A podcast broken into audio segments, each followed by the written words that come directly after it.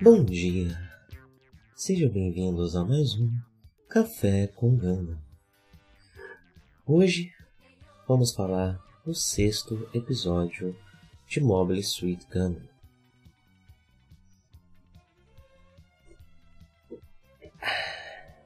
Na semana passada, não sei se eu falei do chazinho que eu estava tomando, mas estou tomando o mesmo. É, da semana passada, o chazinho de eucalipto. Ah, aqui em São Paulo o tempo está mudando muito, às vezes no mesmo dia faz é, frio de madrugada e calor à tarde, e frio à noite. Ah, então esse chazinho está me ajudando a lidar com os problemas respiratórios decorrentes uh, dessa mudança climática. É muito bom para sinusite, tanto inalá-lo enquanto ele ferve, quanto bebê-lo. Recomendo a todos. Limpa todas as vias respiratórias e seu sinus fica bastante feliz. Bem, nesse sexto episódio de Gundam, chamado Garma Ataca, onde nós somos introduzidos ao personagem Garma Zabi, a, a base branca conseguiu chegar à Terra, mas não encontrou a segurança que estava ansiando, né? Porque, devido ao ataque que foi feito durante a reentrada na atmosfera uh, e algumas complicações, eles acabaram aterrizando em território zeônico. Uh, e são recebidos calorosamente por Garnazabi, que está comandando as forças, as tropas terrenas de Zeon. Uh, lembrando que Zeon não é, é, novamente, eu ainda não li mais sobre é, Zeon. Eu devo fazer isso em breve e aí nos próximos episódios talvez eu possa dar um pouco mais de contextualização do passado de Zeon antes da série. Uh, mas Zeon não é uma força terrena, né? Zeon uh, vem da ala 3 uh, e dessa colônia que suas forças partem, né? Então você ser o líder das forças terrenas de Zeon não te torna um. Você obviamente é um comandante, né? Alguém de patente, mas não te torna alguém que está no topo dessa hierarquia, né? Nem, nem, não, nem necessariamente muito próximo do topo. Uh, tanto que nesse episódio é estabelecido que Garma é, obedece à irmã dele, Cassilia é, responde a Cacilha, é, também já definindo né, todo esse comando de Zeon nas mãos de uma mesma família, da família Zabi, uh, já que Zeon é o principado. É, então ele, eles partem de uma ideia bastante uh, monárquica, se é, não sei se podemos usar esse termo, mas usando livremente é, de, um, de, um, de, um, de um princípio monárquico. Uh, Bem, de cara, a gente já tem esse contato de Char com Garma, é, onde eles conversam né, sobre, sobre o, o e sobre a experiência deles. Né? Eles têm uma dinâmica muito interessante. O Char, ele. Ó, o cachorro. Eu achei que não ia ter cachorro latindo dessa vez, mas não, tem. Eu tô pensando seriamente em pagar a dona desses cães para que ela treine esses cachorros para que eles parem de latir. Olha só, que absurdo. Provavelmente alguém passou na frente do lugar, ou alguém chamando, falando em voz alta, e os cachorros ficam doidos, doidos. É... Bem, desculpa, gente. É, se em algum dos. Eu tô gravando cinco episódios à frente, né? Então, se os cães que estavam latindo nos episódios anteriores incomodarem muito vocês, eu vou tentar gravar na cozinha. Eu não sei se a cozinha é distante o suficiente, é uma casa pequena, né? É, para que o som não chegue lá dos cachorros, porque são vizinhos bem próximos. É, mas eu vou tentar fazer alguma coisa, tá? Uh, talvez comprar alguma coisa que isole o som da janela. Eu não sei. Eu vou pensar em uma solução se estiver incomodando muito. É, bem, de qualquer forma, nós estamos é, Garmichar mostrando a dinâmica desses dois personagens, né? Que eles foram companheiros na academia, uh, na academia de, de da, da eu não sei se a academia era de Zion ou se era a academia da federação, não sei tanto desses detalhes. Acho que Zion ainda não tinha é, declarado independência. Uh, então eles são amigos, mas agora é, Garma está em uma posição superior ao de Char. Uh, imagino que por Garma ser da família Zabi e Charnon. Uh, e de cara é muito fácil chipar esses dois personagens, né? É... Inclusive, muita gente fala de Gundam Wing como o momento em que os Bishonen é, chegaram em Ganda, né? E o momento em que a franquia Ganda reconheceu as Fujoshi, mas a gente tem Dharma e Char desde a primeira, da primeira série de Ganda, né? Uh, então, essa preocupação sempre esteve lá, talvez em menor escala do que ela veio se tornar posteriormente, né? Inclusive, posteriormente se tornou até um, um, um traço do gênero, né? É, o gênero de mecha, o gênero de robô gigante, é costumeiramente protagonizado por rapazes bonitos e insinuações de amor entre eles são bastante comuns. Mas aqui a gente já tem isso dentro da franquia Gundam, né? Pela, uh, pela primeira vez, junto com a primeira vez que temos a franquia Gundam. E são os primeiros vilões que a gente conhece, né? Então é algo bastante marcante, né? Uh, então eles são muito amigos, mas por conta desse, dessa, dessa questão de hierarquia, eles têm, existe um certo decoro militar ali, uh, em que eles precisam ficar equilibrando como eles se tratam, né? Uh, às vezes até com um pouco de ironia né? em cima dessa, dessa, dessa, dessa troca né, de poder entre eles. É. Do outro lado, nós temos a tripulação da nave branca.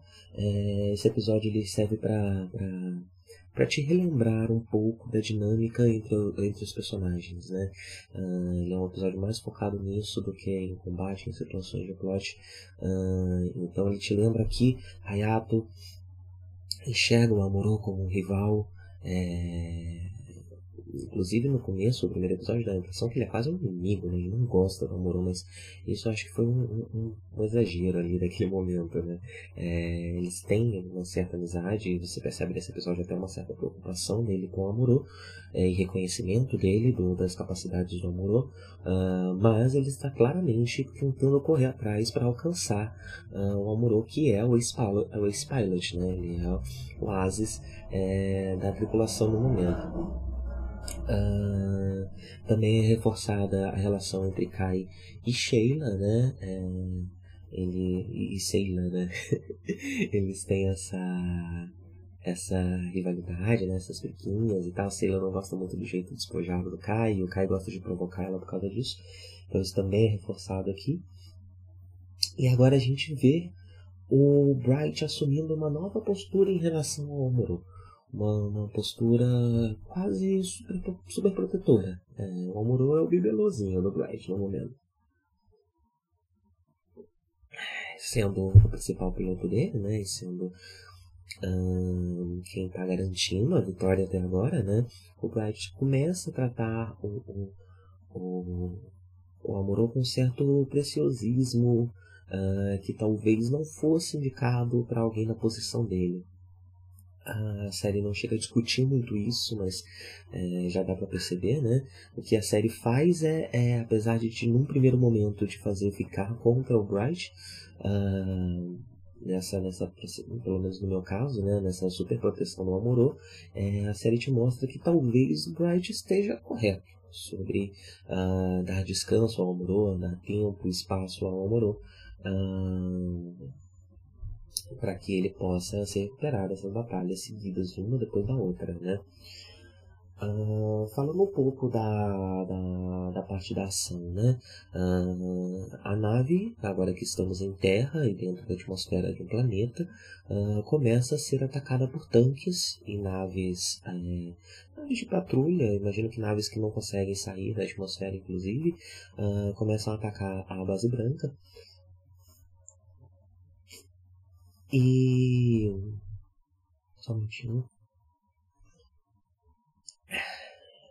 Começam a atacar a base branca. É... E a gente tem a primeira batalha terrestre né, do anime.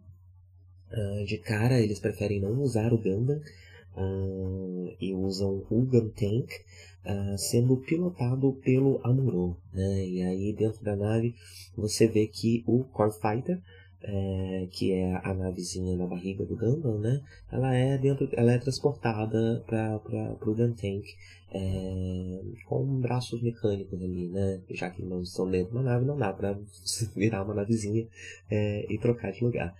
Uh, esse tipo de detalhe, inclusive, eu comecei a ler as novels é, de Gundam.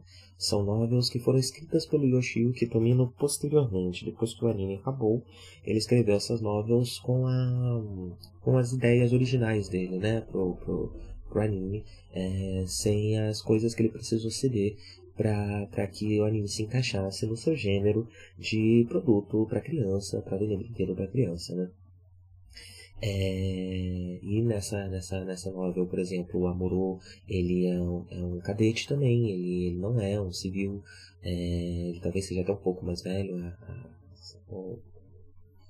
não fica muito claro no começo do livro, mas talvez seja um pouco mais velho. E o livro trata bastante, bastante de, de questões técnicas, né? Então existem explicações de tecnologia, existem detalhes sobre como as, as coisas, uh, os aparatos são transportados, né? Ele chega a ser maçante nesse sentido. Eu não, eu não gosto muito, né? Eu tenho um certo interesse, mas não tão grande é, nesse assunto, então eu estou lendo devagarzinho, porque achei um pouco chato. Talvez daqui para frente isso melhore. É, se não rolar, eu vou só ler o resumo na internet depois.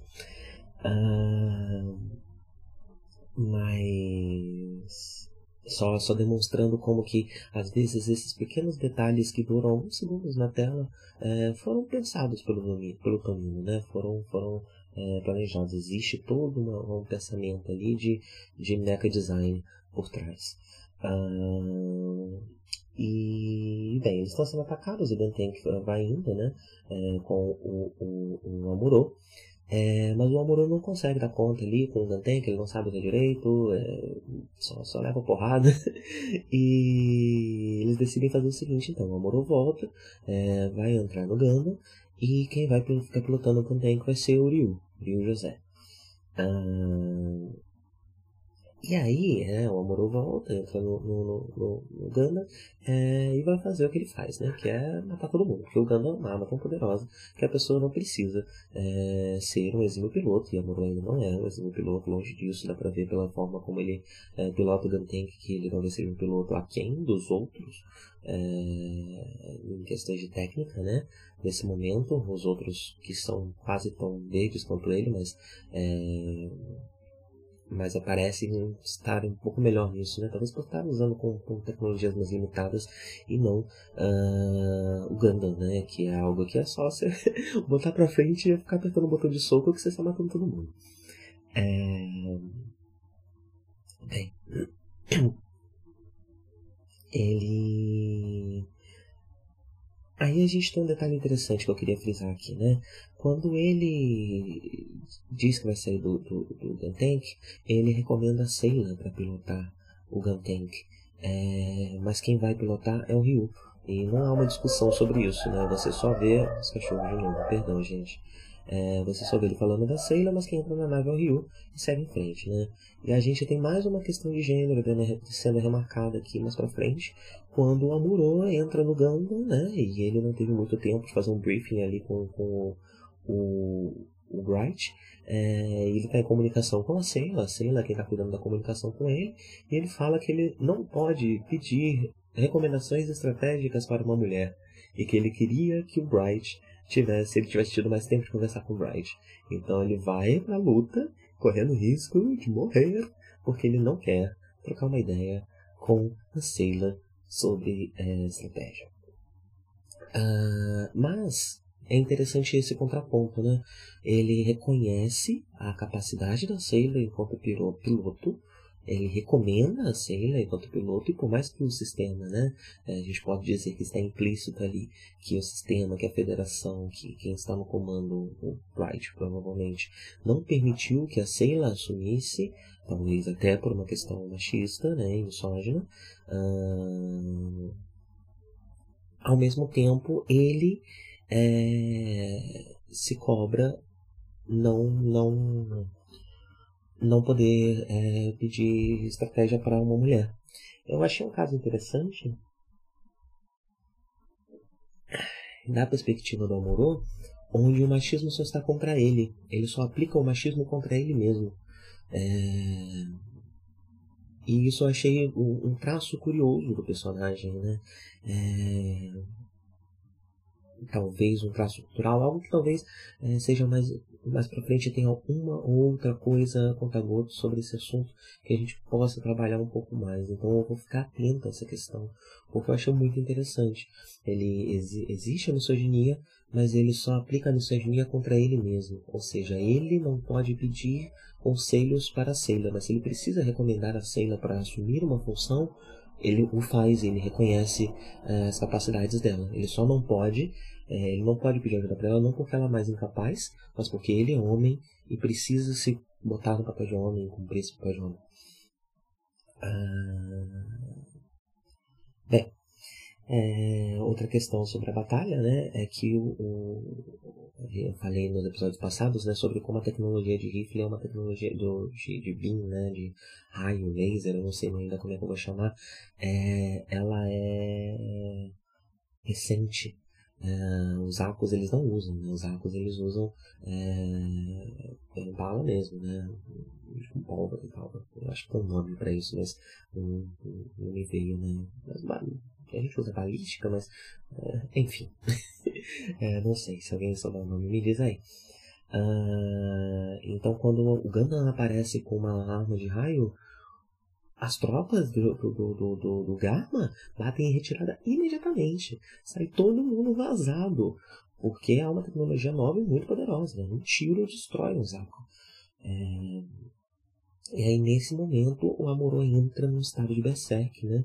É, retomando aquilo que eu estava falando antes e comprovando que talvez o Bright estivesse, estivesse correto nessa super proteção do Amorô, porque ele entra em berserk e sai matando todo mundo, quebrando tudo, quebrando tudo, destruindo tanques, destruindo Zaku, tudo. E mesmo depois das coisas destruídas, ele continua lá batendo, batendo e batendo nos restos do robô que ficaram. É, ele chega a fazer um buraco no chão é, com o Berserk dele, né? Com a, com, com a fúria que ele está. É, e aí eu queria falar um pouco sobre. Vou falar brevemente sobre isso, acho que a gente pode conversar sobre isso um pouco mais, mas Evangelion muitas vezes é, é considerado uma desconstrução do gênero de robô gigante, mas muito do que Evangelion faz, quem fez foi Gundam primeiro. E era uma desconstrução que Gundam veio fazendo desde 69, desde 79 é, e que o público ocidental talvez não estivesse tão próximo disso, não estivesse tão ciente disso, e dá esse crédito ao Evangelho. Né? Mas o mérito de Evangelion é outro, né? pelo menos na minha visão, o Evangelion ele não é uma série sobre o gênero de robô gigante, mas um meta-comentário sobre a cultura otaku do final dos anos 90. Ah, então eu queria dar esse crédito a Gundam, né? A gente tem aqui uma cena muito análoga ao Berserk uh, do Eva com Shinji é, e eu queria dar esse mérito a Gundam e não a Eva.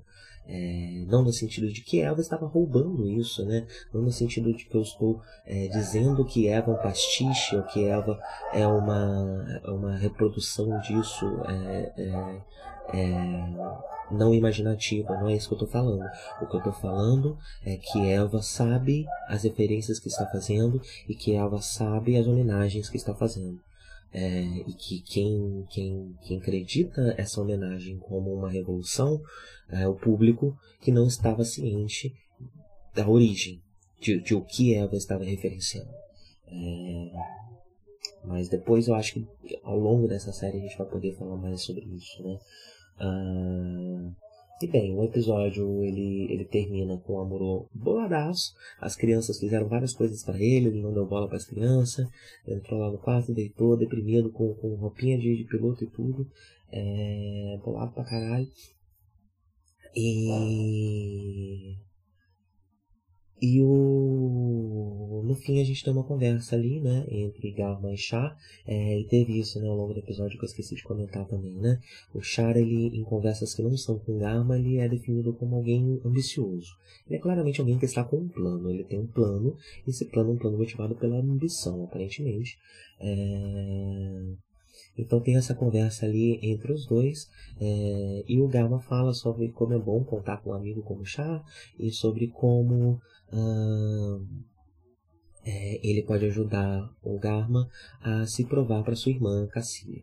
É, e aí eu acho que a gente está adiantando um pouco, né? É, eu não lembro direito desses desse detalhes disso, mas eu acho que é interessante a contraposição Garma e Char, porque é uma questão de classe. É, eles são amigos, a amizade deles parece sincera, mas aí existe uma questão política que tange o relacionamento dos dois, que é essa questão de classe. O Zabi ele faz parte de uma nobreza, enquanto o Char não parece fazer.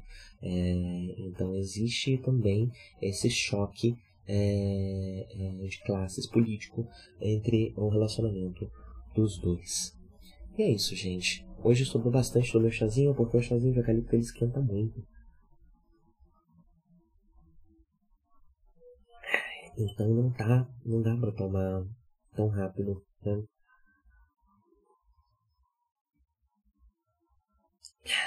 Mas é muito bom. Eu vou continuar tomando depois da gravação, dessa vez. E é isso. Até a próxima. Tenham um bom dia, todos vocês. Tchau, tchau.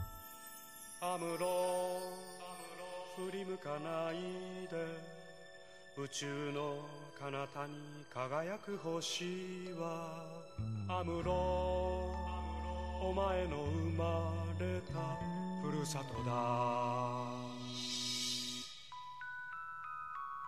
覚えているかい？少年の日のことを暖かいぬくもりの中で目覚めた朝をアムロ振り向くなアムロ男は涙を見せぬもの見せぬものただ明日へと明日へと永遠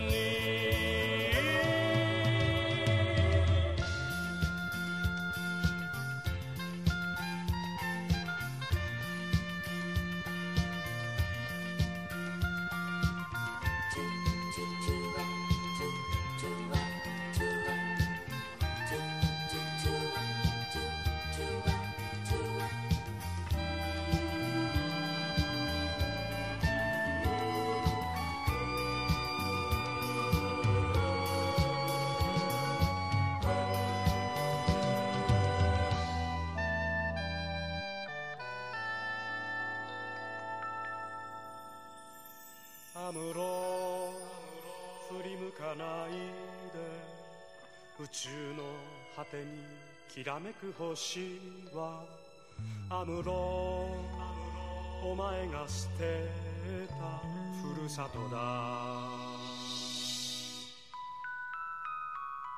忘れはしない少年の日の誓いを青春をかけ守り抜けこの幸せをアムロ振り向くなアムロ男は寂しさ。隠すもの。隠すもの。ただ明日へと。明日へと。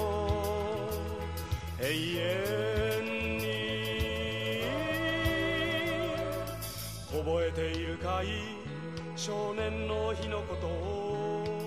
暖かいぬくもりの中で目覚めた朝をアムロ振り向くなアムロ。男は涙を見せぬもの見せぬもの。ただ明日へと明日へと。永遠